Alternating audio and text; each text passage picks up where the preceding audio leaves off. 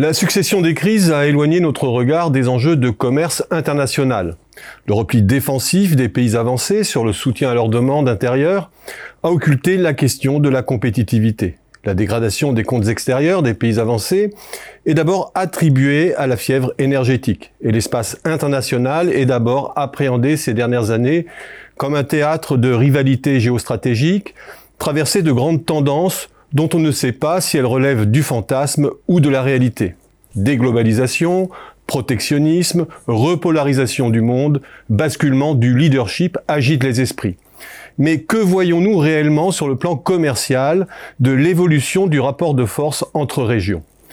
Premièrement, en dépit de la forte instabilité des flux créés par la crise sanitaire, un approfondissement de tendances que l'on connaît.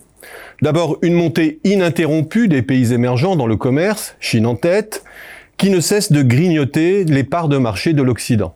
Deuxièmement, un véritable durcissement commercial américain qui sort peu à peu de sa posture de consommateur débonnaire en dernier ressort pour repartir à l'offensive. Et face à ces deux forces hostiles, l'Europe fait de plus en plus figure de région assiégée et fragilisée. Les excédents commerciaux de la zone euro ont certes voilé sa perte de terrain jusqu'en 2020.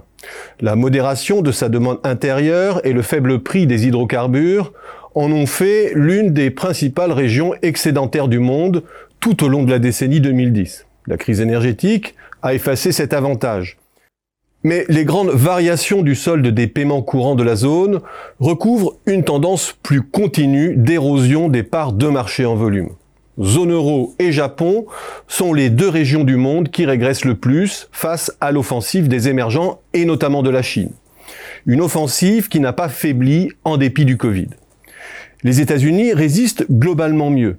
Et dans ce tableau général, le décrochage du Royaume-Uni depuis le Brexit est un autre élément marquant.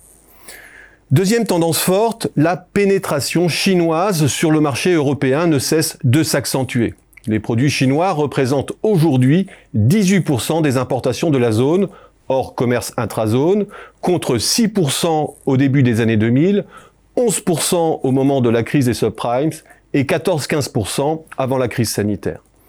Mais c'est surtout l'évolution du contenu de ces importations qui frappe les esprits.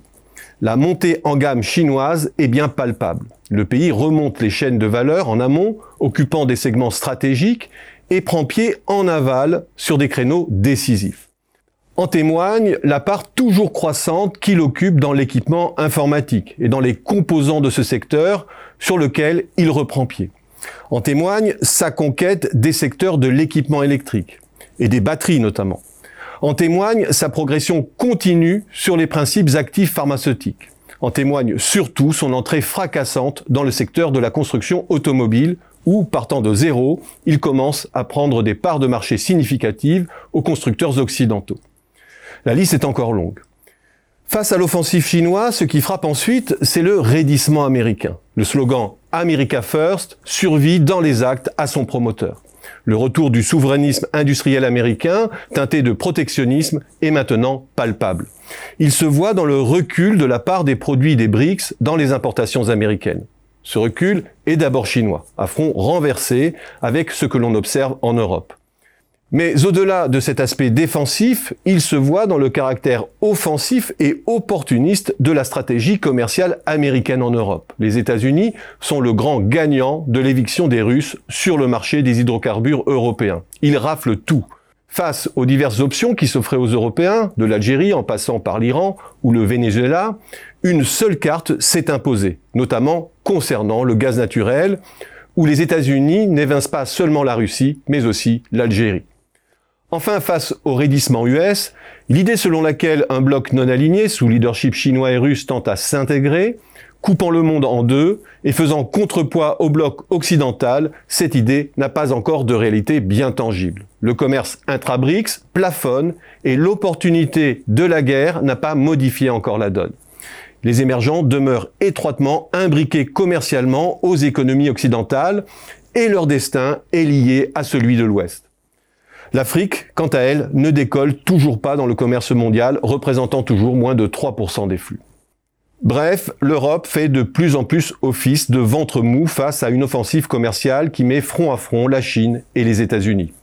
Les BRICS n'ont pas encore changé de cible. Ce n'est pas entre eux qu'ils cherchent dorénavant à bâtir une prospérité commerciale, mais bien toujours et encore en captant la demande occidentale.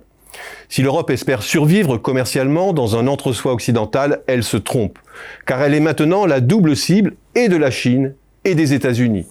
Et sans stratégie défensive, elle risque d'y laisser beaucoup de plumes.